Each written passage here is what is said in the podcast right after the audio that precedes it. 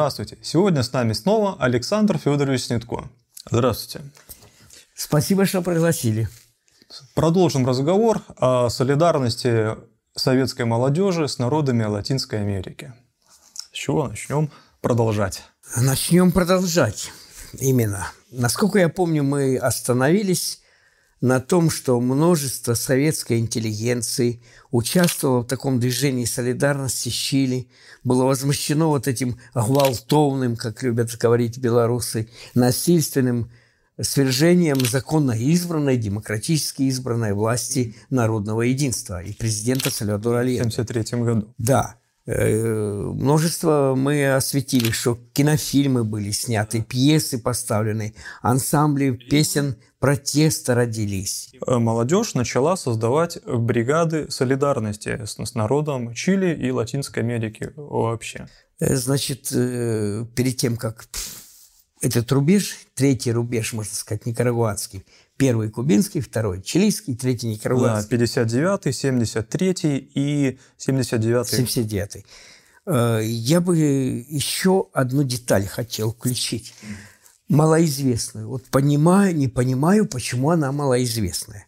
Существовала такая организация вот этой авторитетной советской общественности, то есть ну, ветеранов, там, скажем так, разных э, э, дипломатических действий, э, ученых старых и молодых, э, журналистов, международников, деятелей искусств, которые вот э, организовали, организовались в общественную организацию солидарности. Сначала в 1973 году это был Комитет солидарности с чилийскими демократами, сокращенно СКЧД, Комитет солидарности. Зарегистрировали ее как общественную организацию – при Комитете защиты мира. А когда события в Латинской Америке начали развиваться, вот э, э, в 79-м, я не знаю, в каком году, в 79-м, 80-м, ее, ее переименовали в СКСНЛА – Советский комитет солидарности с народами Латинской Америки. Э, когда я с этой организацией, мы, наши наш маленький, скромный гомельский белорусский провинциальный клуб клубочек солидарности под названием НСРМОС начал сотрудничать с этими московскими структурами центральными. А, значит, главой этого комитета, почетным председателем был писатель Борис Чаковский, который несколько тому книги «Блокада» и книги «Победа» написал, и орденоносец, так сказать, брежневский или постбрежневский. То есть там были известные авторитетные лица. Но Чаковский, он был как свадебный генерал. А на самом деле там трудились люди, которые как-то же с Латинской Америкой связаны. То есть общественным, после своей основной работы, общественным членом этого комитета солидарности был Киев Львович Майданик. Был еще один мой хороший знакомый, Евгений Аполлинарович Косарев. Э, Борис Коваль, который писал о рабочем движении, о коммунистических партиях, такие тома – историк-исследователь, тоже вот был. И, и они часто нам лекции читали, активу вот этого интердвижения, когда мы приезжали в Москву иногда на какие-то свои встречи между собойчики. Мы шли к ним в гости в этот комитет. Он располагался Кривоколенный переулок, дом номер такой-то. Это такая улочка в Москве. Недалеко, кстати, от центра, от Красной площади, недалеко. Вот, э, значит, и я считаю, что это такая крутая организация.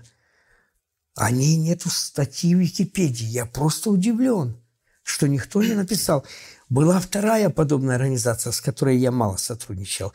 Организация солидарности стран Африки и Азии.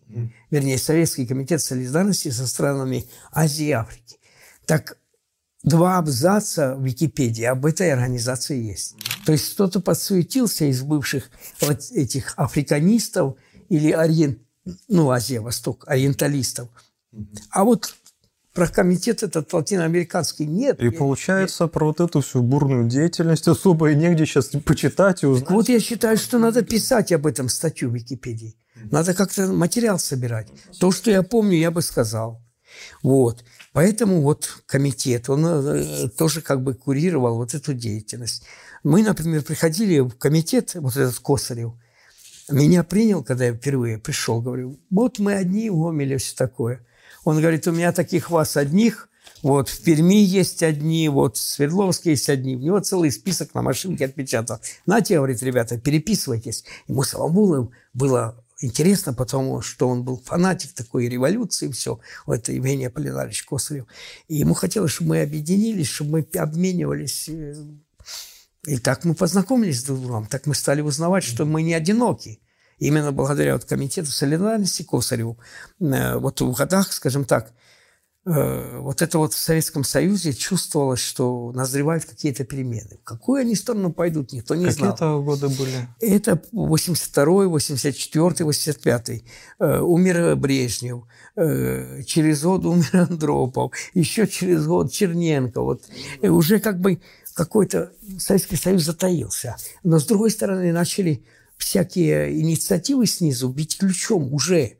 То есть После 86-го, когда Горбачев э, шлюзы открыл, появились куча всяких движений, организаций экологических, по защите памятников, религиозных там и всяких. Но они уже начинали пробиваться.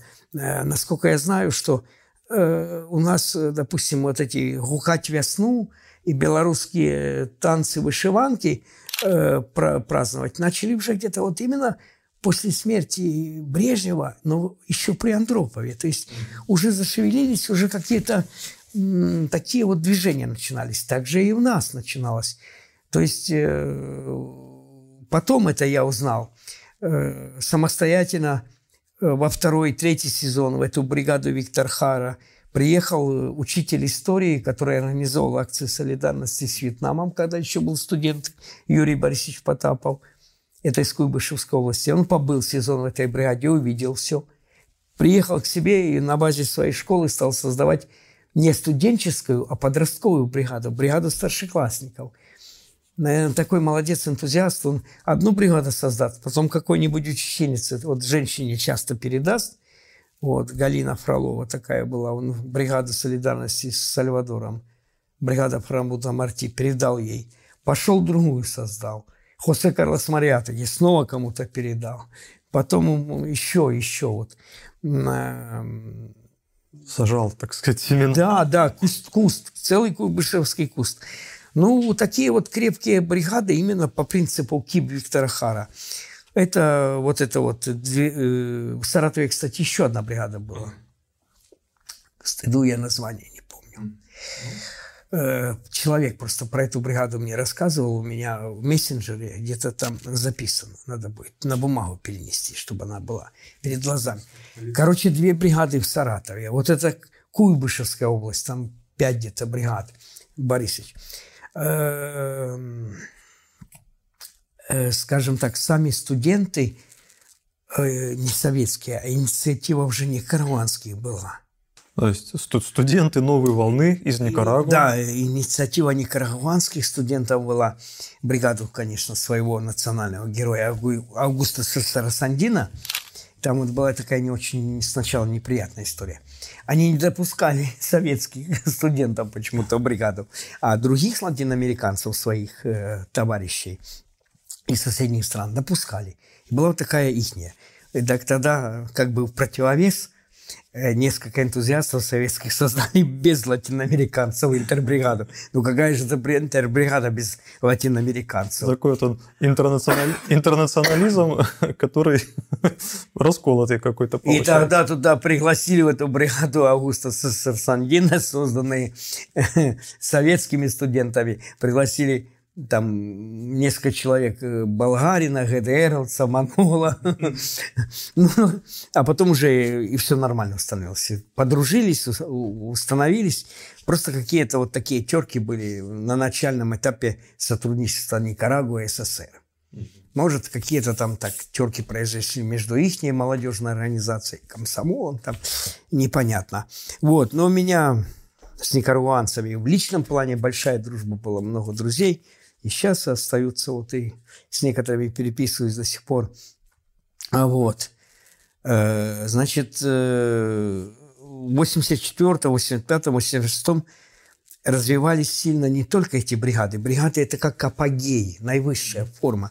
А были просто центры солидарности. Ребята некоторые работали, рабочие уже, инженеры. Они не могли поехать в бригаду. Хотя я, например, просто на работе говорил, что я уйду с работы и уволюсь, а меня ценили как специалиста. Но мне дайте отпуск, э, месяц отпуска. А второй месяц мне давал за свой счет, потому что я своего завода сказал, что я занимаюсь важным делом для партии. И она перед директором отмаливала мне отпуск за свой счет месяц. Это когда уже в Гомельской бригада было? Э, в бригаде, э, Гомельской бригады не было. А. В Гомеле клуб был. Пока еще Мы просто было. несколько людей отправляли в другие уже устоявшиеся бригады. А. Это было легче, конечно, халявнее. Приехал в бригаду на готовый, уже, так сказать, лагерь, все. Трудовые бригады? Да, да. Вот, например, конкретно. Во-первых, искали место, где дислокации через э, Всесоюзный штаб студенческих отрядов. Mm-hmm. Нельзя было работать на стройке, потому что, во-первых, девушки, во-вторых, иностранцы и иностранки. Э, на стройке могла быть травма. Поэтому чаще всего мы работали в сельском хозяйстве на уборке овощей и фруктов. Mm-hmm. Значит, вот один сезон бригада работала южнее Киева. Там сейчас война. Там есть такое было большое село, совхоз, который снабжал Киев помидорами, э, кабачками. Называлась деревня Тарасовка. 10 километров от этой Тарасовки, знаменитейшая для коммунистов, для советских людей, станция Боярка.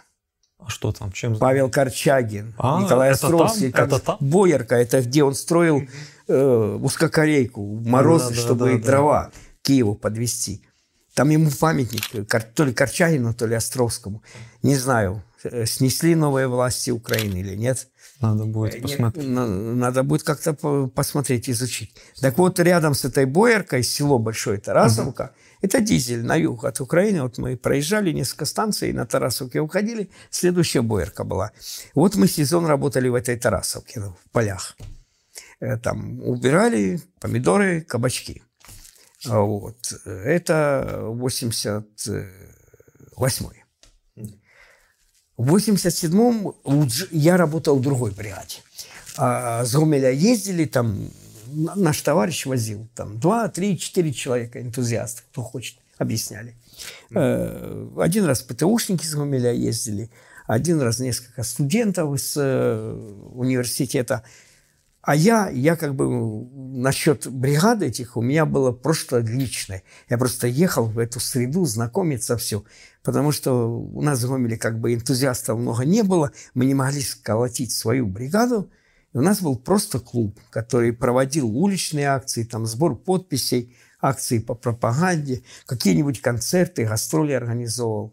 То есть, например, к нам несколько раз приезжали в Гомель такая боевая группа латиноамериканских студентов вместе с киевлянами, которые вместе там выступали и разные агит-программы делали, агит-бригады на сцене. Мы просто их приглашали в Гомель, они приезжали, мы договаривались с дворцами культуры и несколько концертов в Гомеле делали. То есть вот такие мероприятия были. А вот эти коммунистические интернациональные бригады, я за себя скажу, что я вот один раз работал, значит, э, как я сказал, под Киевом. Один раз мы работали, это была прочилийская бригада Мануэль Родригес. Вот как раз тогда возникла эта подпольная вооруженная организация, которая покушение на Пиночета организовывала, так сказать, вооруженное крыло Компартии Чили, хотя они не афишировали это. Э, патриотический фронт Мануэля Родригеса. И вот у нас была бригада Мануэля Родригес. Мы работали в Волгоградской области – это, конечно, не Астраханская, но это рядом. Огромные бахчи. Но самые, конечно, яркие у меня воспоминания, это, конечно, бригада этой Куйбышевской области Юрия Борисовича Потапова. Вот этого вот Значит, там была такая бригада интересная, она как бы один месяц одно название имела, а потом меняла что-то. Ну, для разнообразия. Значит, а, один раз она была один рит, а второй раз вот это 15 сестер, как бы. Вот. Два месяца я там в 90-м и два месяца в 91-м году в бригадах работал. Работа была тоже совхоз-садовод. Причем мне, как э, провевшему детство в Черниговской области и знающую Беларусь вот тут вот, ребята, мы очень скучно живем. У нас плотность населения высочайшая. В Куйбышевой области этой 20 километров от деревни до деревни. У нас в Украине там 5-7 километров деревня на деревне, село в Черневщине. А у них там 20 километров. У нас 2-3 гектара сада считается огромным садом. У них там 25 километров длина сада. 25 километров. Представляешь, это 100 таких садов украинских вместилось. Представляешь, нас на специальном автобусе возили. Интересно, сейчас остались эти сады все? Вот не знаю. Короче, значит, э, совхоз «Садовод» так и назывался. Одна остановка на электричке от этого похистнего городка, где базировался, работал учителем Юрий Борисович Потапов. И вы, получается, приезжали, работали на уборке урожая еще где-то месяц, и отчисляли эти средства в фонд ну, там, то солидарности. Есть, командиры наши получали эти заработанные деньги в управлении этого совхоза, колхоза, и мы просто переводили, или везли наличку, или там через банк переводили. Э, специальный счет э, был разрешенный этому комсомолу Чили. Угу партии, многочелицы партийные, члены партии коммунистической, у них был специальный счет, у них был свой офис в Москве, куда можно было приехать из других городов Союза, если где-то жили чилийские мигранты. Вот сальвадорцы не имели. Потому что у нас не было со страной как бы это, а с партизанами мы тоже, Советский Союз не афишировал помощь. Ну Больше как бы через Кубу помогали. Даже раненые партизаны у нас лечились. Вот мы посещали раненых партизан. Московские девочки в санатории под Москвой. Сальвадорские? Да. Угу. Причем они же, нехватка боеприпасов, они там тол выплавляли все. И очень тяжелые, самые тяжелые, которых рука взорвались, то есть безрукие, слепые – к нам поступали на излечение. Mm. Я когда один раз пошел, то есть я как бы мужчина, все такое, меня передернуло. То есть молодой парень, у него взорвалась, так сказать, граната там или есть... Э, руки по локти угу. и слепое. То есть получается, вот уже перестройка идет полным ходом. Да. Тут, тут э, уже рынок кто-то пробует. А в это же время где-то идет Э, идут войны, идут там э, столкновения с контрасами, люди воюют, и Советский Союз еще продолжает их, и лечит, и деньги, и все остальное. Да, да. Э, значит, вот про этих сальвадорских партизан, которые лечили, есть статья в журнале «Куба». На русском языке издавался такой журнал о жизни на Кубе. И там есть такой репортаж, где-то у меня этот номер хранится в архиве, ну, можно его поискать, как они с трапа самолета спускаются на Кубу типа лечиться, что их потом в Советский Союз переправили, не пишется. А на Кубу Фидель не боялся. Куба поддерживала всех левых Латинской Америки и не, не скрывала это. Вот, да, сальвадорских этих, и у нас они лечились. А, сальвадорцы, у нас не было счета сальвадорцам. Поэтому деньги получали наличкой. Так. А у них был старший, как бы, ну, политический представитель э, землячества. Потому что какое-то количество училось в разных этих вузов. Мы ему вручали эту наличку. Или даже мы ему помогали. В Ленинграде закупалось, э, ну, там, 2-3 тысячи Э, рублей, это большие деньги по советским этим меркам, закупалась различная оптика, бинокли, фотоаппараты, mm-hmm. которыми он нагружался, можно было там как-то на таможне какое-то неограниченное количество почему-то увозить. Там, что, не знаю. Короче, он перевозил их в Финляндию или в Швецию. Там это легко сбывалось, потому что лома, ленинградская оптика ценилась бешено. И на вырученную твердую валюту закупалось, что нужно. Делались плакаты агитационные или закупались медикаменты. И таких несколько групп было. Я знаю, через Одессу тоже что-то куда-то отвозилось. В Турцию там закупалось, продавалось. Или дальше там в Грецию, в Италию.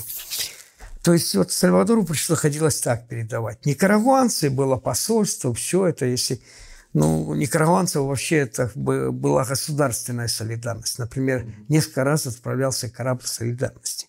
Целое судно. Один раз Одесса, один с Ленинграда.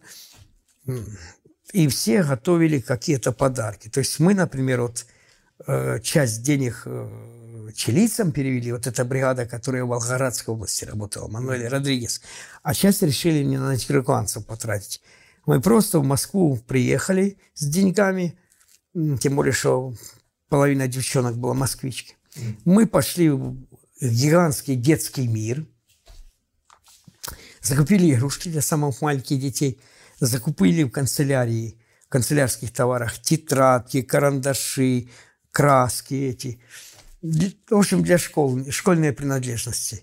Э, обувку. Они просили очень обувку, ну, прямо говорили, чего, чего нуждаются. Всякие сандалики детские – все это загрузили в нескольких картонных коробок и отвезли там в Москве, где был приемный пункт, потому что и трудовые коллективы этим занимались, какие-то там, допустим, там женщины там какой-то текстильной фабрики решили тоже собрать посылку солидарности в Никарагуа. Печальная самая вещь получилась с Киевским центром солидарности. Они купили несколько мешков риса, и хранили его в подвале, и там что-то случилось, короче, он пропал. Залило водой, там канализацию провал. Пропала посылка. Да, жалко. Вот. Два или три мешка риса. Ну, аж другое что-то они купили, то пошло. Да, вот так вот. Ну и, конечно же, мы всякие вот участвовали постоянно в вот этих государственных акциях во-первых, Дни Латинской Америки. Постоянно э, один день в год проводился в этом Москве, в парке имени Горького. Или на ВДНХ. То есть огромный такой праздник, э, где землячество выставляли свои предметы, культуры, там в костюмах одевались, танцы показывали, песни. Гренада обязательно, ансамбль Гренада выступал. А зимой тоже такое что-то подобное проводилось в каком-нибудь концертном зале большом например, конкретно не День Латинской Америки, а День Чили на остановке метро проспект Вернадского, там как раз общаги были МГУ, и там был э, между ну, общаги по краям, а в центре для студентов такой, как, ну, как актовый зал, как ага. культурный центр с актовым залом большим. И вот там э, чилийцы вместе с нашими вот этими ребятами московскими проводили День Чили. То есть большая ярмарка, выставка изделий, подделок разных и концерт. Гала-концерт. 4-5 часов. Это уже какие годы? 86-й, наверное? Это тоже, да. 86-й и далее. Mm-hmm. Не, чилийцы проводили и раньше. Mm-hmm. А вот Дни солидарности под открытым небом, День Латинской Америки, это была инициатива Советского комитета солидарности именно благодаря перестройке. По-моему, первый раз пошло в 86-м. А эти, допустим, киевляне, гала-концерт в Австралии, в Киеве очень много латиноамериканских студентов было. Ну, Киев третий город по численности был в СССР, и третий по студентам, наверное. То есть первая Москва, второй Ленинград. Вот. И вот в Киеве, Ленинград далеко, а в Киев я просто раз и поехал в гости. Угу. Как только я узнавал, что там это гала-концерт, ты что? Вот я жалею, что видеокамеры, видеотехники не было. Корреспонденты иногда приходили с центрального телевидения. Но они снимали сюжетик, э, снимали исходник 10-15 минут, потом минутный сюжет в новостях, и все. А исходник стирали или ну, размагничивали. Тогда же уже видео в основном было, 80-е годы. На видео снимали. Вот. Поэтому не сохранилось никаких док- документов. Я, кстати, очень переживал, что произошло такое же и в Европе. Там тоже всякие акции солидарности были. И когда интернет скоростной появился, и появились вот YouTube, вот это все, ну, где, в восьмом, десятом где-то, угу, да, да. Э, я сразу стал набирать килопоюн, вот эти чилийские ансамбли. И там такие старые деды с брюшком, как вот у меня, стоят и песни своей юности поют. То есть записи недавние. Есть, а тех нет. Сейчас оказалось просто люди нет. есть, есть. ГДРовские, французские. А. То есть люди сейчас повыкладывали. Все-таки, все, все-таки что-то Атмосфера 70-х, 80-х, понимаешь, угу. хиппи, длинные волосы. Эти расклешенные брюки, и ребята поют, и вот эти молодые эти ансамбли, они ездили по всей Европе. То есть просто сначала никто не выложил, а время прошло, оцифровали потихоньку, в архивах где-то нашли, выложили. Да. Но вот гала-концерты советских нету. У вас же тоже было, в Гомеле образовалась бригада. Как это получилось? Ну, бригада вообще? назывался клуб, общественно-политический ну, клуб, клуб. Да. Я уже так. Сначала в НСРМОС, а потом э, Че Гевары. Да, угу. действительно. Тем более некоторых людей уже нет среди нас, и светлая память о них, и надо обязательно рассказать. Значит, эм, э, я пытался что-то сделать, тоже вот солидарностью, э, еще в 82 году, но у нас появились студенты из Никарагуа, я с ними общался, их опекал, но просто это была дружба. И в 82 году умер Брежнев, и, и в 82 году в конце, или в 83-м начале, ну, за несколько месяцев до юбилея, десятилетия переворота в Чили, я ходил в горком комсомола, а мне сказали, что один поле не воин, ты кто, если ты от общественности пришел. То есть попробуй на своем заводе, где работаешь, организовать там комитет, туда-сюда. И вообще, говорит, что ты в комсомол ходишь, есть всякие комитеты, эти общества дружбы. А в Минске существовали, в Москве. А на предприятиях были типа филиалы, кто-нибудь организовал. Общество дружбы с Финляндией, общество дружбы с Кубой. Самое главное, что я не подозревала о существовании вот этих интербригад. Уже была бригада Виктора Хара, уже Борисов свой основал, тем более и в Саратове тоже где-то в начале 80-х это образовано. Но я не представлял работу такой интересной, как бригада, как безвозмездный труд, коммунистический труд. Я представлял, какая гид-бригада, как выступления, песни, пропаганда со сцены, какие-то пикеты выставляются с информационной, все такое. Для этого нужен был какая-то группа, клуб. Я начал бегать по знакомым, незнакомым. Несколько человек согласились на первых порах мне помогать, изображать массовость. Ну что, я не один. Э, один так прямо сказал, есть вот свадебный генерал, а мы будем свадебными рядовыми при тебе, да. Э, один э, был секретарь комитета комсомола, лучший друг моего брата. То есть моложе, но такой карьерист, хоро, хорошего смысле слова. Хотел вот сделать карьеру, все, поэтому говорит, тот даже на, на том предприятии, где я комсор, я вам помещение предоставлю собираться туда-сюда. Это был э, 80 где-то 4-85 год. В 82-м умер Брежнев, в 82-м э, приехали никарагуанцы, я с никарагуанцами э, год-два терся. В 84-м на наш завод пришла путевка. Две путевки э, за границу. В Болгарию на Златні Пяски и на Кубу. Я, как говорится, чуть не выпал осадок. На Кубу путевка. 300 рублей. Плюс всякие сопутствующие, там, обмен, вот это все. Еще 300 рублей. Ну, 600 рублей надо было. Ну что, я 200 с чем-то зарабатывал. То есть отпускные и под зарплату почти бы хватало. Но мама знала мою увлеченность, она сказала, не будет хватать, я тебе помогу. Но оказалось, надо же сувениры накупить и, и немножко прикупиться пляжного этого, потому что действительно путевка для отдыха просто на Кубе. Она же говорит, ты, ты Кубу любишь, я знаю, что... Короче, она мне добавила. Всего обошлось э, почти в 900 рублей. Это большие деньги для... Но 300 путевка, 300 всякий там обмен – 600. И вот где-то 200-300 мама добавила. И сувениры какие-то там я купил, там одежду какую-то купил. А, и съездил на Кубу.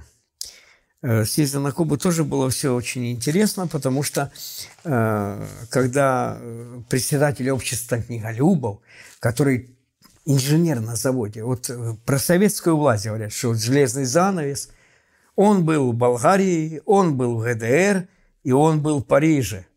Но сначала надо было со страну посетить. То есть вот он мечтал, э, это чисто сам он платил, потому что как в страну ты платишь. Я же не забыл сказать. Болгарию частично оплачивал профсоюз. Угу. Если бы путевка была э, ну, внутри Советского Союза, это просто их было море. Профсоюз оплачивал 90%, ну иногда 80%. Не ты оплачивал 80, а профсоюз 20, как вот некоторые сейчас хвастаются эти э, социальный пакет у, у этих капиталистов. Мы вам 20% компенсируем путевки. А тогда 80 компенсировал. Да, но на Кубу, поскольку мы делали посадку, самолет заправлялся на территории капиталистической страны, э, это был аэропорт э, Шеннон в этом, в Ирландии. Э, когда вот на Кубу мы летели как туристы. И считалось, что мы едем как бы в страну. То есть мы должны были полностью заплатить. Болгарию, по-моему, э, завод 50 э, или 60 процентов оплатил этому вот второму товарищу, который болгарскую путевку взял. Ну, со страна, но все-таки как бы это. Вот, значит, такой нюанс. Таким образом, значит, я съездил на Кубу. Причем это были люди не политически сознательные, как я. Это были домохозяйки, которых муж отправил нефтяник, который ездил в этот Сургут, Самотлор, тогда что же реческие нефтяники. То есть вот в нашей группе была молодая женщина из Речицы. Был э, сам один э, нефтяник там, был какой-то еще там человек из Жлобина. То есть только группа Зумельской области. Туристическая группа, 20 где-то человек. И мы на Кубе и чисто по программе туристов, для советских туристов целое там экскурсии, отдых на этом знаменитом пляже Вородеро, посещение, конечно, музея революции и памятника Ленину. Даже туристы советские обязались, обязаны были прийти, ну, как добровольно вроде, но возложить венок. Да, первый в Латинской Америке памятник Ленину такой, бюст. Ну вот я в 84-м побывал на Кубе, приехал с Кубы и понял, что надо что-то дальше делать. Значит, э, я один, меня отшили э, в горкоме комсомола. Но здесь мне подсказала Порторг, Порторг э, подсказала, что надо в общество знания мне вступить. А. Да, у меня где-то хранятся сейчас еще корочки. И, то есть э, я не помню эту процедуру, как меня принимали. Я какие-то даже экзамены сдавал перед ветеранами. Ой, какие они скучные, какие нудные лекции эти старые ветераны читали. И на меня, как на молодого, наверное, с ревностью смотрели. Мне выдали разрешение, такое общество знания, что я могу читать лекции в молодежной и студенческой среде. А. И старшеклассников. Взрослым каким-то коллективом на заводах нет. Вот.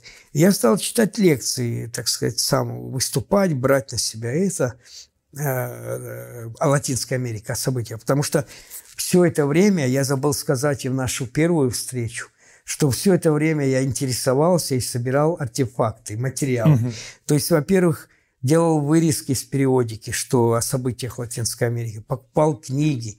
После 1973 года, например, масса советской пропагандистской литературы вышла переводной, журналистов, которые вырвались из застенков, типа «Военнопленные в Чили» Роландо Караско, такая красная книга с э, черной колючкой. Чилийские журналист, да, который там несколько месяцев был за стенкой Пиночета, потом в эмиграцию, Роланда Караско. Он потом на советском радио в Москве работал. Угу. Специальная была программа создана для солидарности Чили. Вещание на Чили называлось «Слушай Чили», где он был этим самым диктором, поскольку знал испанский. Да, еще один такой момент. «Эскуча Чили». А об этом э, радиостанции говорится в этом фильме документальном «Незаконченный репортаж», ага. который я всем рекомендую посмотреть. И Роланда Караско, там такой прекрасный латиноамериканец с такими красивыми черными усами, берет интервью вот этих чилийцев. Это он, вот этот корреспондент, и книгу он написал о том, как его пытали, как его ломали там за стенках Роланда Караско и другие. «Свет в тучах» Хорхе Монтес. Это один из заместителей генсека Компартии Карбалана, Хорхе Монтес. Вот. И, много книг было. Вот в 74-м, 75-м, 76-м про Чили издавалось. Uh-huh. Я все это покупал. Я все это аккумулировал, вся информацию. И хотел выплеснуть. И, значит, после 84-го, после Кубы, И с этими никарагуанцами я договорился, ребята, будете же ходить в клуб? Я подтяну каких-то гамельчан, все, мы образуемся, таки клуб, какие-то акции информационные, солидарности будем делать. И больше всего мне помог, ну, будем честным, назовем, хотя этот человек идейный противник наш, потому что он неолиберал, такой либерал, Э, и тогда он мне откровенно заявил, что нищая Латинская Америка меня не интересует, я вот хочу в процветающую Испанию поехать. А, Андрей такой Аксенов, известный политик в Гомеле. Э, он э, последние годы он занимался проектом «Наш дом». Это женщина из Витебска этот проект вела. Не знаю. Ну, сейчас она в эмиграции в, в Литве. О, сейчас столько людей в эмиграции. Ольга Карыч. А, Карыч. Вот это вот. Так вот, он э, человек Карач. В Гомеле последние 10-20 лет был. А потом э, он член ОГП, я же говорю, он либерал, он наш идейный противник. Но этот Андрей Аксенов молодой, тогда еще я молодой, в 85 году где-то, пришел практиковаться, он самостоятельно вот почему-то полюбил Испанию, именно европейскую, mm и учил испанский язык. И причем достиг больших успехов. Он приходил к никарагуанцам тренироваться в общагу. И тут мы познакомились. И однажды мы вышли, идем, курим. Я говорю, ну вот вялая такая, говорю, никак ребят не соберу. Вот там один соглашается помочь, но надо, чтобы уже как бы образовался клуб, вот туда не согласны приходить с молодой женой. Ну, этот э, комсомолец. Тут вот еще он говорит, а у меня тоже есть интересные друзья, которых можно подтянуть. Я говорю, ну надо, чтобы не я один. Пошли в комитет комсомола, в горком. И вот мы с ним приходим в горком, а первый секретарь – это человек занятой, он промышленностью занимается, он организационными, со взрослыми людьми, с партией разговаривает, все. А второй секретарь – это принимает людей и занимается идеологией как бы. И мы приходим, и сидит такая молодая дама, очень такая хорошая, Галина Михайловна Пашет, Галя Пашет. Второй секретарь горкома комсомола в 86 году в Гомеле. И мы объясняем ситуацию, что клуб солидарности, ну, прямо как ситуация повторилась с теми девочками из Ленинграда. Э, только там Матвиенко, а здесь э, Галина Михайловна Пашет. Она потом стала известным в человеком. Она в нулевые годы заведовала всеми налоговыми, ну, глава, глава налоговой инспекции Гомельской области была – то есть в обойме в государственной. И вторых секретарей, так сказать. Да, но тогда же ты просто молодая комсомолка. Ну да. Значит, она нам помогла. Она нашей крестной матери выступила в том смысле, что позвонила от имени комсомола, дайте помещение в ДК строителей в центре города, что вам еще там это самое, предоставьте там концертное помещение, чтобы концерт ребята организовали. И так, таким образом возник клуб Венцеремос. Ну вот. Конечно же, я хотел, чтобы клуб был название Че имени Че Но я считал, что нам надо за, заслужить, да. заслужить это имя. И Венцеремос. И вот наш Венцеремос э, просуществовал осень 86-го, весну 80... Нет, осень 85-го, весну 86-го. И потом летом все на каникулы, на отпуска разъезжались. И как-то мы собрались осенью, и тут мне звонит Пашет, угу. Галина Михайловна, и говорит, «Э, Саш, а почему это? Ты знаешь, что есть еще один клуб у нас в Гомеле, на Латинскую Америку он настроен? У меня вот такие вот э, глаза, как что за клуб? Приезжай, говорит, в горком. я несусь в горком, меня встречает такой солидный молодой человек, в галстуке, стройный, такой высокий, говорит, я инструктор ЦК ВЛКСМ из Москвы. Я приехал по письму.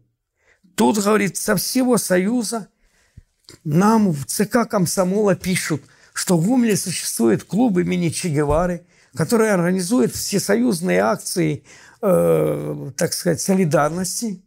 И в Гомеле некий Руденко есть координатор. Угу. В общем, откуда ни возьмись, взялся еще один да. какой-то какая-то организация. Руденко тоже. Ну, потом мы с ним познакомились, все это. Ну, кстати. Вот, вот он, Виктор Михайлович Руденко. Человек удивительный, замечательный. Но это так сказать, ваш покорный слуга. А детки это, мама у этих деток украинка из Никополя, а папа сальвадорец по имени Владомира, потому что бабушка яростная коммунистка была. И когда родился внук, она сказала, он будет Владимира Ленин. Владимира. Владимир, то есть. Да. Фамилия его была Картахена. Вот. И вот такая вот семья. Из Ки... В Киеве познакомились. Значит, э... и вот таким образом я узнал, что в Гомеле живет Руденко. А Руденко что сделал? Он он человек, который опередил свое время. Можно сказать, как социальную сеть, интернет, только при помощи обычной переписки. Он создал социальную сеть. А ребята, вот эти простые, как он нах... а, находил он эти адреса, очень тоже молодец. Он мещан подбивал на великие дела. Э, в советских молодежных разных журналах часто печатались на последней странице и в газетах – вот в собеседнике. Но здесь нету вот других. Э, предложение дружить и переписываться. Короче, и вот эти журналы, которые для стран э, социализма, Варшавского договора, это ВСЭВ, угу. друг для друга издавали журналы. То есть э, журнал на русском языке ГДР был, журнал «Болгария». Вот в этом журнале болгары писали «Хочу переписываться со сверстником, я там студентка, со сверстником из Советского Союза». В журнале «Куба» тоже на, на предпоследней странице это все было. Он собирал эти адреса и всем слал письмо стандартное. О чем вы хотите переписываться? О цветочках, о рассаде или там это самое, о своих стихах, воздыханиях? Вы посмотрите, там люди сражаются, там люди гибнут. наш долг, если вы честный советский, социалистический человек, там, так сказать, социалистической, настоящий гражданин социалистической Болгарии, вы должны делать помощь, солидарность. Проводил агитацию И таким образом некоторые откликнулись и сказали, а что делать? Мы не знаем, мы обыватели. А он им дает, говорит, вот пишите письма там протеста, или вот возьмите и на работе соберите деньги, отнесите в фонд мира, только скажите, что конкретно там Сальвадор или Никарагуа. И вот он такой, этот клуб, где-то с 84 вот года два уже действовал. И он настолько э, собрал людей, что а некоторые даже думали, что это жулик какой-то. Угу. Стали писать письма в ЦК комсомола. У вас есть такой клуб? У вас есть такой клуб? Или угу. числится? Понимаешь? И им настолько стало интересно и в то же время что проверить, что это такое. Они действительно не жулик-разводитель, который там просит потом деньги ему перечислить, собрать все это. Приехал специальный инструктор из ЦК в ЛКСМ проверять этого Руденко. А это Галя Пашина говорит, а у нас есть клуб солидарности с Латинской Америкой в НСРМ. Саша Смирков говорит, не, тут есть Руденко, клуб Че Ну, значит, после этого мы объединились и, как говорится, с двойной, тройной силой начали работать. И тут Гомель прославился следующим.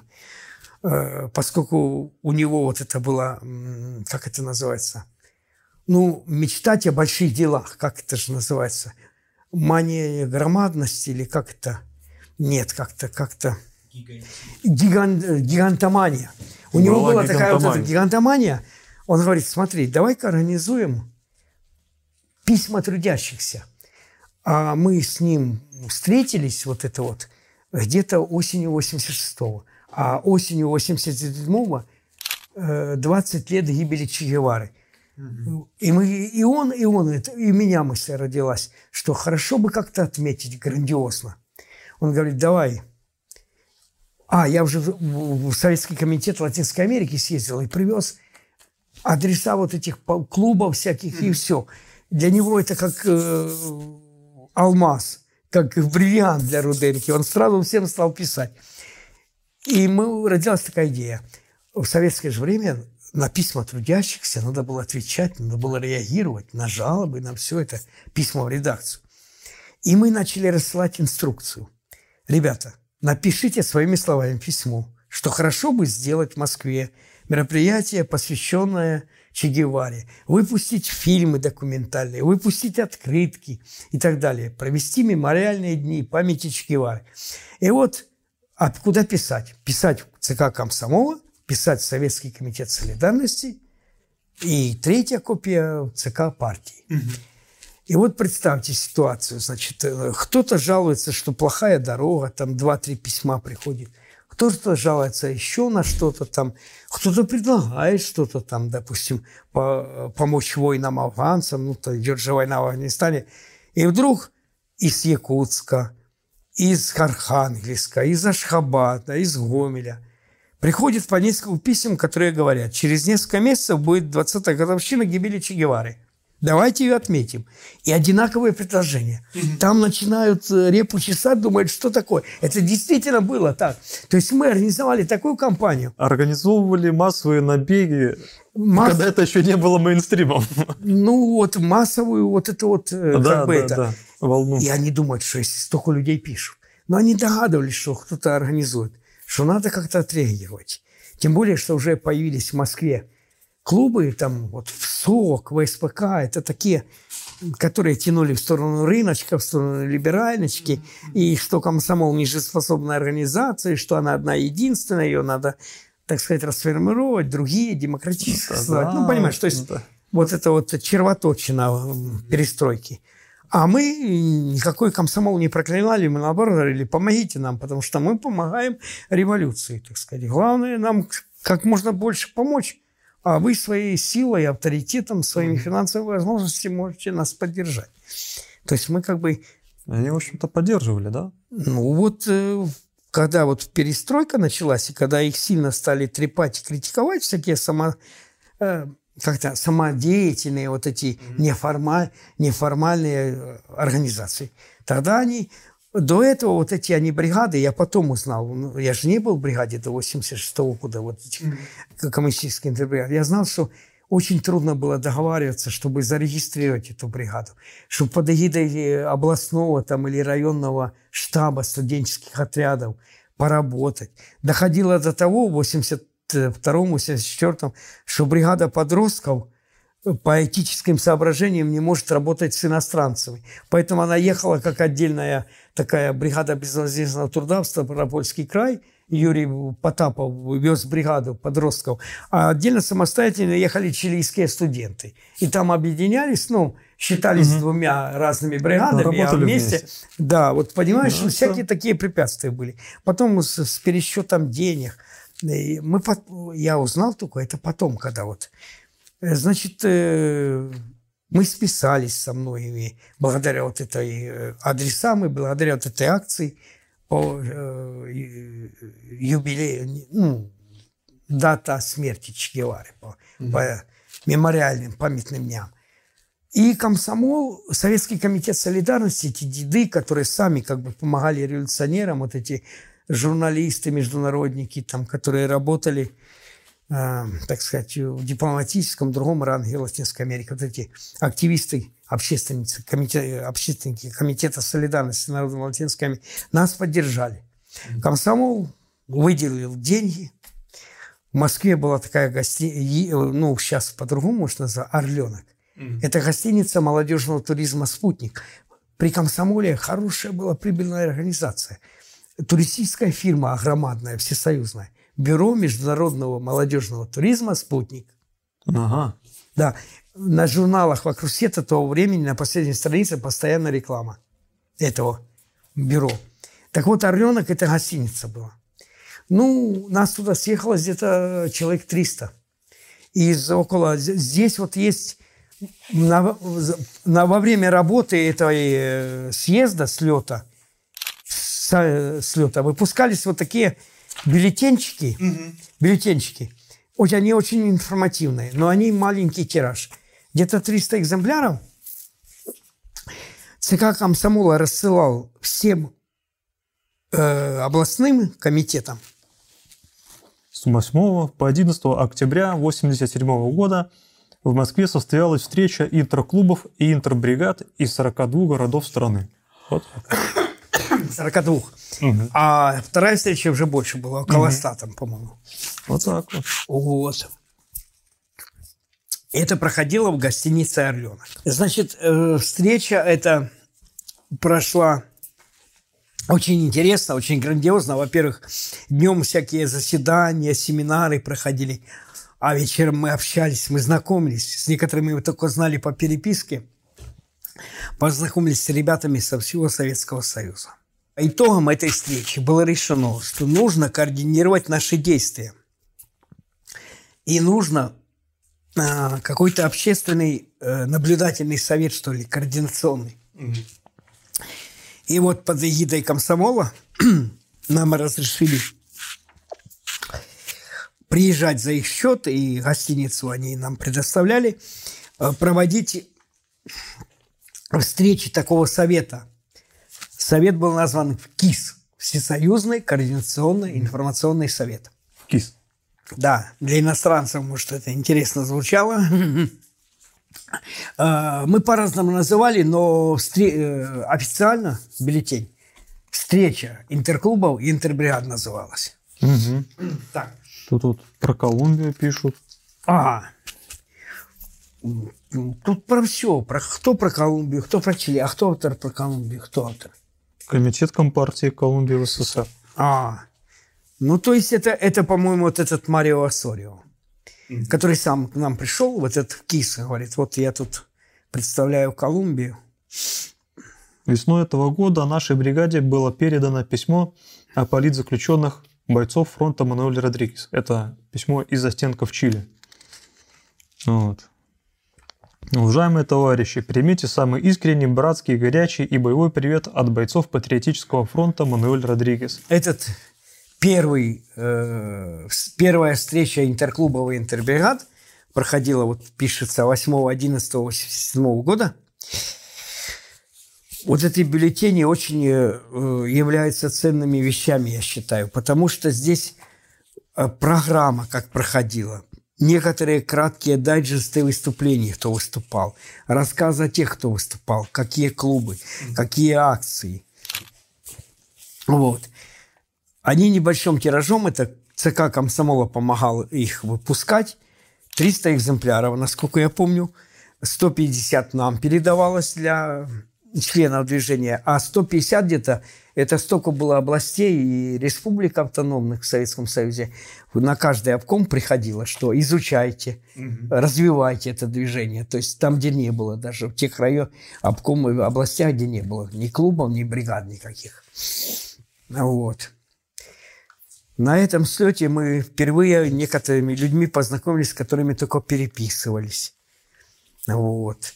Э, с некоторых городов было по несколько делегаций, потому что, как и в интердвижении, не все благополучно, а в некоторых местах было, как вот и в политике, что какие-то там э, марксистские группы в каком-нибудь крупном городе с другом начинают... Они не сходились, так сказать, не сходились. Да, например, Одесса, ах, Одесса, жемчужина моря. Там целых три было как бы Э, этих бригады, можно сказать. Одна в Дворце культуры моряков, угу. где иностранные моряки тусовались, все. Другая в этом училище морского транспорта большом, где много иностранных студентов было именно из Латинской Америки. И, и, э, и третья группа еще с каким-то вузом, какой-то преподаватель организовал. То есть и от каждой этой группы приехали делегации. Ну, много центров.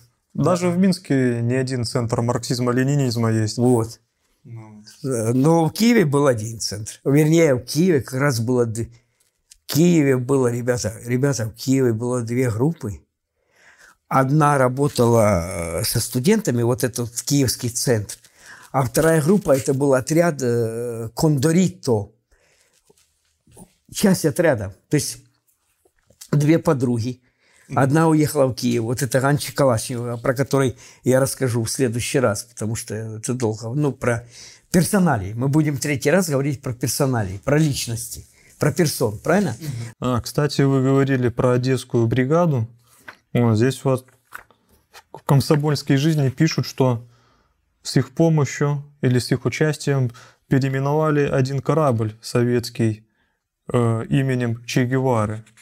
На ну да, то есть была такая инициатива, очень долго настаивали, просили какое-то судно после ремонта с малозначимым именем, там, с названием, назвали Эрнеста Че Гевара. Просуществовало это судно с таким именем несколько лет, пока, так сказать, в Украине не наступила незалежность. Ну, я думаю, да, сейчас такое судно, наверное, уже не существует. Да, оно уже в начале 90-х перестало а, существовать. И что там в Киеве там с галстуками было? Значит, э, э, ситуация не с галстуками, а что в Киеве э, существовал, значит, Киевский центр солидарности с народами Латинской Америки, вот, где были некоторые э, советско-латиноамериканские семьи, э, латиноамериканские студенты, советские студенты, советские киевляне, советские украинцы, интернационалисты. Вот. А, и была другая группа, очень интересная. Это вот э, как-то в будущем мы коснемся персоналей. В общем, две замечательные девчонки, две подружки, воспитанные на, на идеях Владислава Крапивина. И в подростковом возрасте в, в отряде этом э, Каравелла были в Свердловске. А потом она из них, одна из них переехала в Киев. И они создали как бы один отряд, но два, две группы, две части одного отряда. В Свердловске и в Киеве. Разные отделения. Да. Э, если память мне не изменяет, девчонки, если вы меня будете смотреть, простите, староват. Значит, э, Кондорито э, называлась в Свердловске, а, по-моему, Шпага Эспада. Да? Я не ошибся, девчонки. Эспада э, в Киеве. И когда, значит, они работали с пионерами. Они работали с пионерами, они комсомолки. Так вот, э, э, эта девчонка в Свердловске прославилась тем, что о ней даже Киево Майданик упомянул однажды на дискуссии в редакции журнала «Латинская Америка», что был скандал. Она принимала пионеры под кубинским флагом и повязывала красно-черные галстуки, то есть символ цвета кубинской революции, цвета движения 26 июля. А темные женщины из рая, ну, какие-то темные тетки, подумали, что красно с черным – это что-то фашистское. И, и, и начали писать куда-то жалобы. Пришлось, так сказать, разъяснять специалистам. Вот. Так, такая вот интересная была история. Да, так этот отряд в Киеве, который с подростков, э, когда узнал о существовании этого центра солидарности, объединились они совместно, в отличие от Одессы, которая так автономно э, в трех частях и состояли. Ага. Это движение, да. Ситуация ведь видите какая? Угу. Ну, да. ну, с одной стороны, как, э, люди под э, с, как возможностью в любой минут, в любую минуту погибнуть. Во второй, значит, э, с политической ситуацией связано. Может, они не хотят афишировать свое прошлое. Ну, правильно, да. Поэтому Это пока не называю фамилий. Э, и про Одессу, так сказать, будет все дальше бесфамильно в следующий раз. И поэтому с Киевом все. Хорошо. Пожелаем, чтобы как бы все они остались живы. Скажите, вот вы рассказывали, что и бригады, а, и добровольцы э, собирались а внутри СССР, собирали там а, деньги, работали на добровольных началах, отправляли эти деньги э, туда, за границу, э, в эти страны. Были какие-нибудь поездки туда, может, помогали там как-то на местах? Может? Да, да, это интересный, интересный вопрос, конечно. Я чуть не забыл. А значит, э, ну, переворот в Чили вызвал движение солидарности по, со всем мир, по всему миру. Левые и христиане, не только левые, там Швеции, э, Канады солидаризировались с чилийскими иммигрантами, демократами. С Никарагуа тоже было такое. То есть очень много симпатий было, потому что Никарагуанская революция, чилийская пела, кубинская танцевала – а Никарагуанская революция была революцией поэтов. Mm. Эрнесто Кардинали, э, министр культуры, поэт. Жена Даниэля Артеги, э, координатора этого Сандинистского фронта и как бы в будущем президента Никарагуа от сандинистов. Э, жена, значит, Даниэля Артеги, поэтесса, mm-hmm. тоже поэтесса. Росарио Мурильо. Все-таки старость дает знать. Ребята, извините. Росарио Мурильо По-испански поэтисса. Очень поэтично звучит. Не поэтесса, поэтисса. И еще там в правительстве сандинистском куча было поэтов. И этих партизанских командиров. Так что это была революция поэтов, романтиков. И поэтому во всем мире было движение солидарности. когда э, через пару лет после победы сандинистской революции и прихода к власти Рейгана э, Получалось, что они зажгли зарю партизанского движения в Центральной Америке. Да, конечно, тлело там что-то в Гватемале. И а в Сальвадоре благодаря никарагуанскому толчку началась партизанка.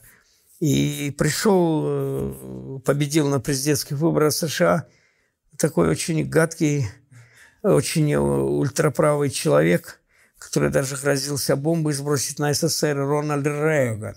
Ага. А, на место демократа Картера, который э, хунте сальвадорской оружие не давал. А это, а это дал, наверное. А это Рейган сразу дал, да. Так вот, э, стали вооружать э, несогласных с режимом сандинистам. Это беглые национальные гвардейцы самосовские, запятнавшие себя кровью это другие какие-то деятели правые. Их, их на границах с Никарагуа, в сопредельных странах, больше всего в Гондурасе, стали тренировать в лагерях, стали снабжать оружием. Они стали переходить э, границу и начали вести партизанскую и террористическую войну против, да, против значит, сандинистского правительства. И поэтому во всем мире поднялась э, волна солидарности. Какой солидарности? Что молодые руки, молодые ребята, которые могли убирать кофе, а кофе – одна из немногих экспортных культур Никарагуа, никарагуанский кофе очень ценится на рынке. Ну, это специфика выращивания кофе, что ну, да, там горы. невысокие горы от 500 там, до 800 метров. Вот mm-hmm. в Никарагуа это имелось. И поэтому хорошие никарагуанские сорта кофе – а люди, занятые руки оружием, отражают э, атаки контрас. И поэтому возникла такая идея, значит, э, со всего мира добровольцы приезжают помогать убирать кофе. Э, конечно, ядро этой интернациональной бригады в Никарагуа, большое ядро, составляли европейские угу. левые солидаризирующиеся французы, шведы, канадцы, из Штатов тоже приезжали. Латиноамериканцев было много. Э, к этому движению не сразу и Советский Союз присоединился, то есть советский комсомол. Но возникла одна, так сказать, дилемма, один нюанс очень интересный. Э, значит, где-то там 20-30 человек. Комсомол отбирал, как и во всякие фестивали, во всякие делегации – принцип комсомола был такой. Если ты комсомолец активный и какие-то трудовые или подвиги или в учебе, тебя вот делегируют, как от имени комсомола советской молодежи.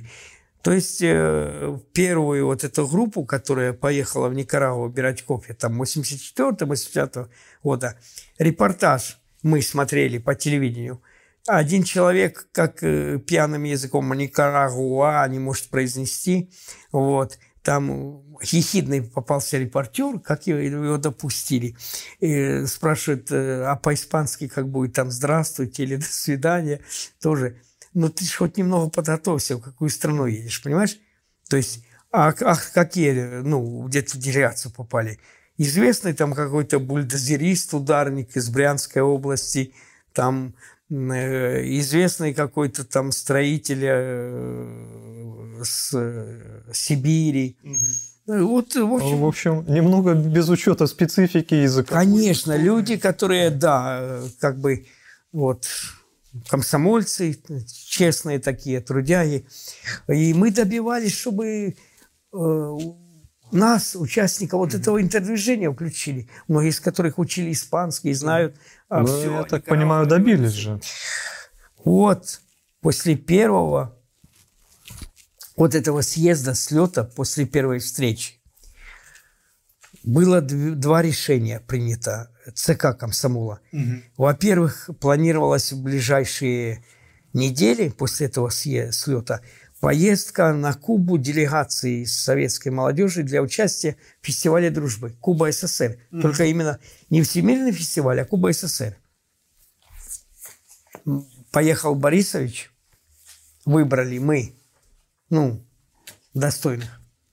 Поехал Александр Снетков на этот фестиваль. Это вы. Да, вот. И еще два человека. Э, один представитель вот этой шушинской э, команды, э, бригады Шушинской. Шушинская ГЭС? Шушинская О, вы мне показывали, где-то вы мне показывали. Интересная такая штука, насколько энтузиазм был в стране. Это вот 77 год. Да, это намного раньше вот о том, о чем мы сейчас говорим. 1 сентября 1977 года на общем комсомольском собрании бригада Федора Горбанева приняла решение о включении в свой состав интернационалиста-революционера Эрнеста Че Гевары и перечислении его заработка в фонд 11-го Всемирного фестиваля молодежи и студентов.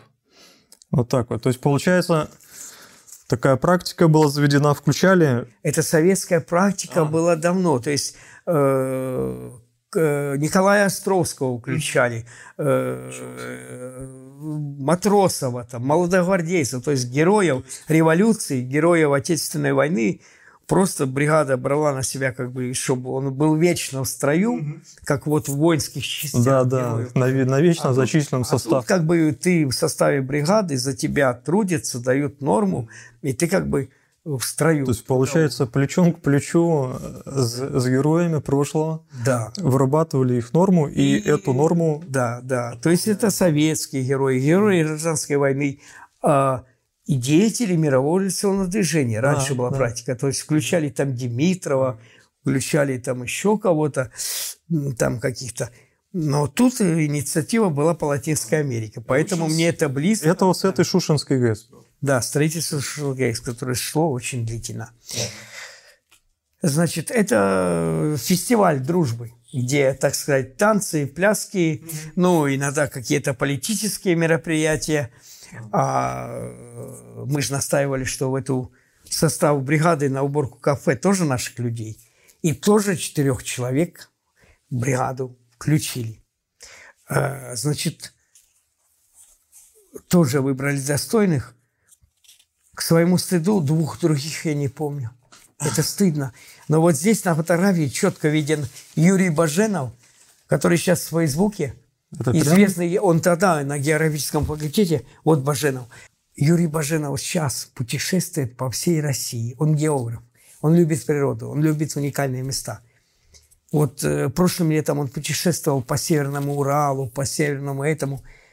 Он известный там. И Олег Владиславович Есинский. Совсем еще молоденький, совсем худенький. Да. Вот. Который сейчас большой эксперт по Латинской Америке, да? Ну, тогда он э, как бы учил испанский, жил в Киеве, mm-hmm. участвовал в работе этого Киевского центра солидарности. Э, значит, вот они поехали.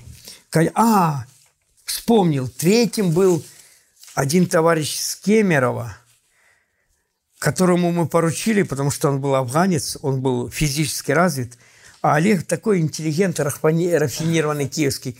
Мы поручили и Баженову, а Баженов тоже как бы самостоятельный парень, ну, географ, путешественник, уже тогда был, любил природу и пешие походы. И Баженова, и эту Николая Вандышев, фамилия второго Вандышева – мы попросили опекать Олега Есинского. Вот.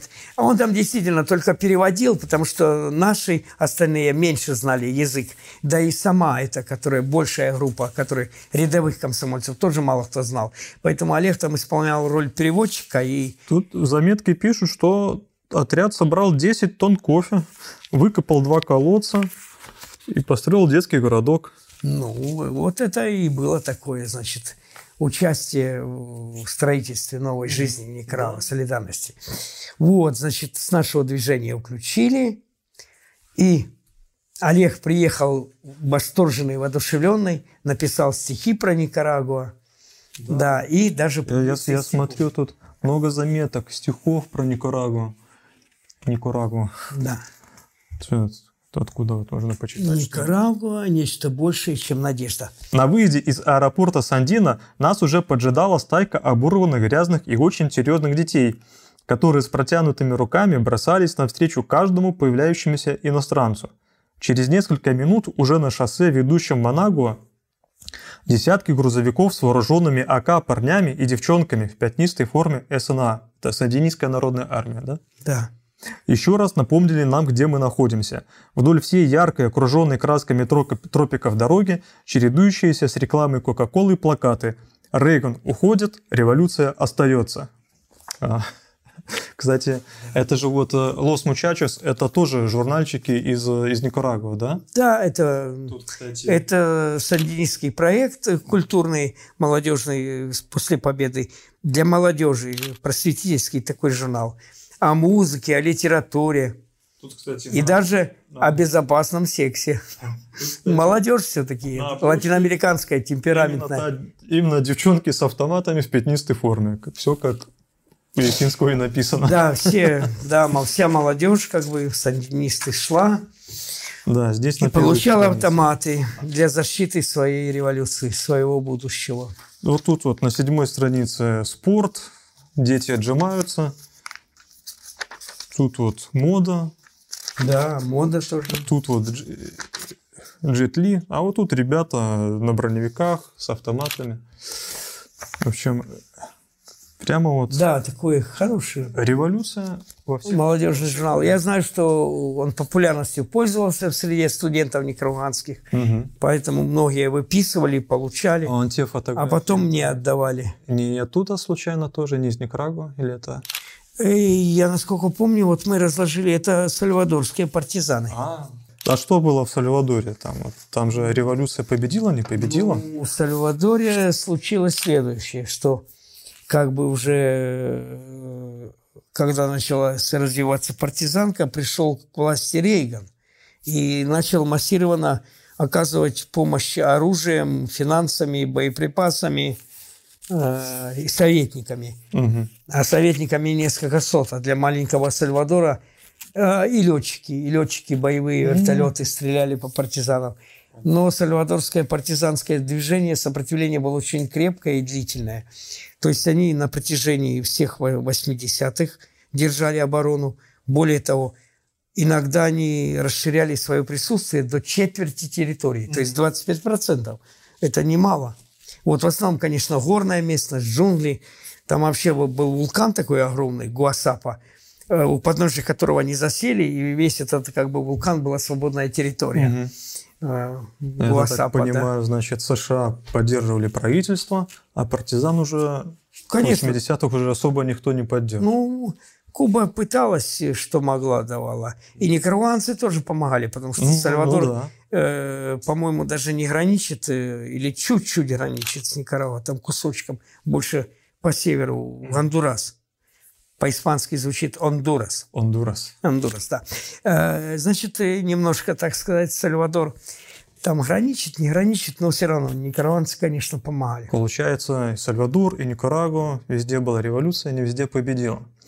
И вы принесли вот всякий мерч революционный. Я понимаю, это вот нашивки и значки тоже. Мерч переведи мне на русский. Мерч – это Наглядная агитация. А, даже так, интересно. Да, наглядная агитация. Ну э, артефакты, атрибутика. Значит, что здесь? Здесь, конечно, много разных вещей.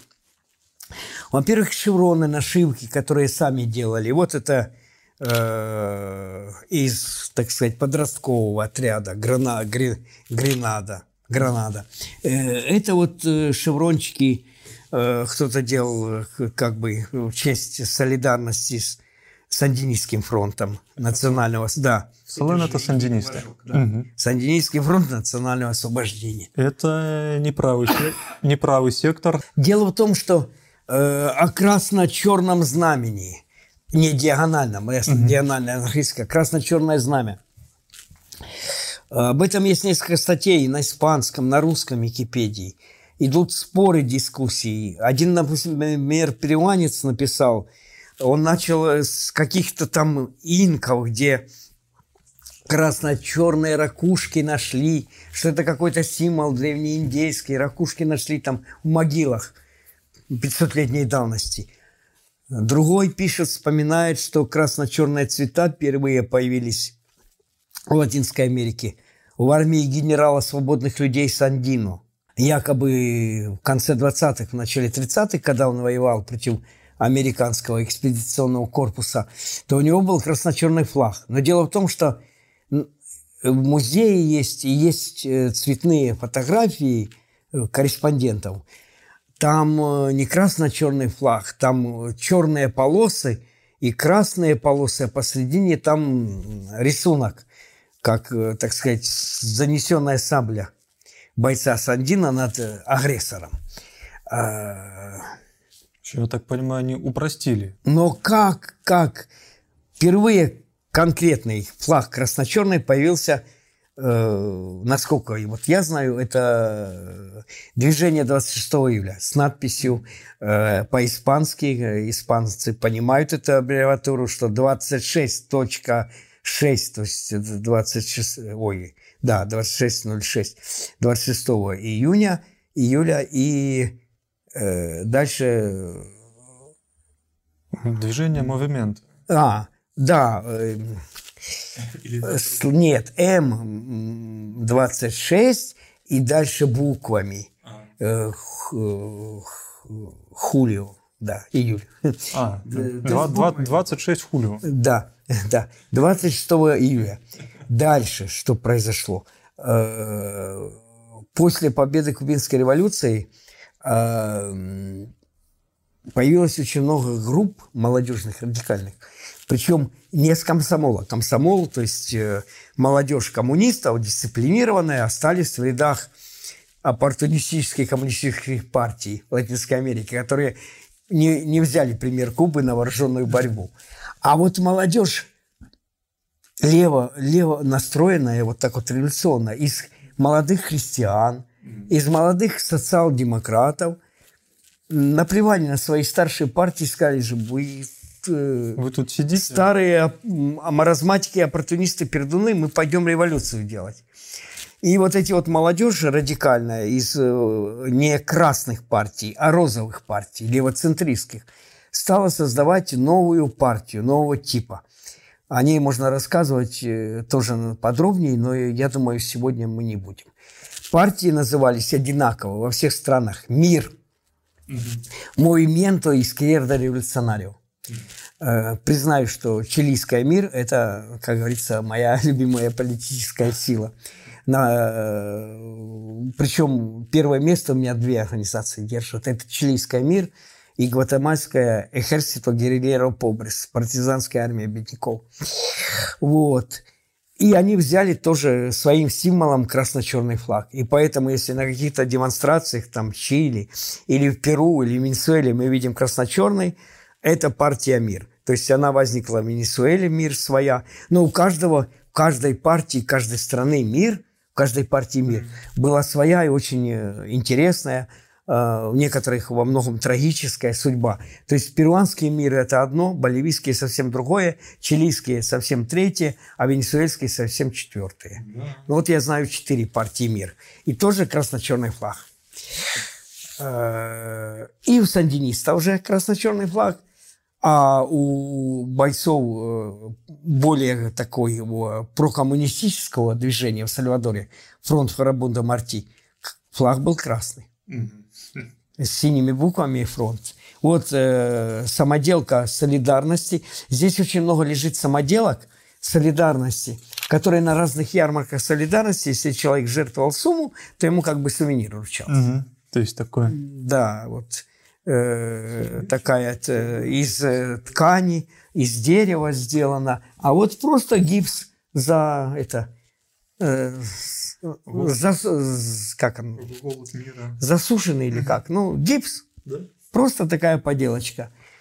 Ну и плюс сами делали значки. Вот такие эти самые э, самоделки, поделки делались. Вот такие делались поделки. Вот э, из гипса. Угу. Мы делали даже свои как бы значки. В смысле? В смысле вот эти вот круглые значки, это обычно там какие-нибудь бумажные вставлялись э, для продажи детям угу. из мультфильмов. Картинка. Мы эту картинку просто извлекали и лож... э, выставляли свою какую-то революционную символику. Так что... В общем, как говорится... А, да, штамповали всевозможные вот такие вот поделки на ткани, э, набивали трафаретами. И э, Че Гевару. Здесь же Че Гевара, по-моему, дальше. Ах, нет. Че Гевара был тоже. Угу. Че Гевару. Э, вот эти значки всякие. В общем, производили наглядную агитацию, то бишь мерч не распространяли. Конечно. Правильно? Это тоже форма это продвижения? Во-первых, распространяли, во-вторых, как бы собирали пожертвования. Mm. Можно сказать, продавали замаскированно, так вот эти всякие поделки, но это общепринятая практика. В СССР не принятая, но общепринятая мировая практика. Mm. На всяких там акциях солидарности в Европе продают какую-то там карандаши, там все, а ты платишь там доллар, два, три, а карандаш стоит 10 центов. Вот э, мешочек для девочки, для ну, девушки, мешочек на шею, сюда можно было ключи положить или мелочь. Написано «Фронт освобождения Фарабуда Марти». Тоже непритязательная такая поделочка с ярмарки солидарности. Ну что ж, Александр Федорович, получается, в последние годы Советского Союза, э, когда уже все вроде как костенело, и уже рынок зубы показывал, и уже шло все, если отсюда смотреть, все уже шло к, к нехорошему, но все равно внутри советского общества, как это, шла вот эта низовая инициатива, какой-то революционный все-таки подъем, дух, солидарность, интернационализм. А, более того, я хочу добавить э, к вашей реплике, э, на вот этом мероприятии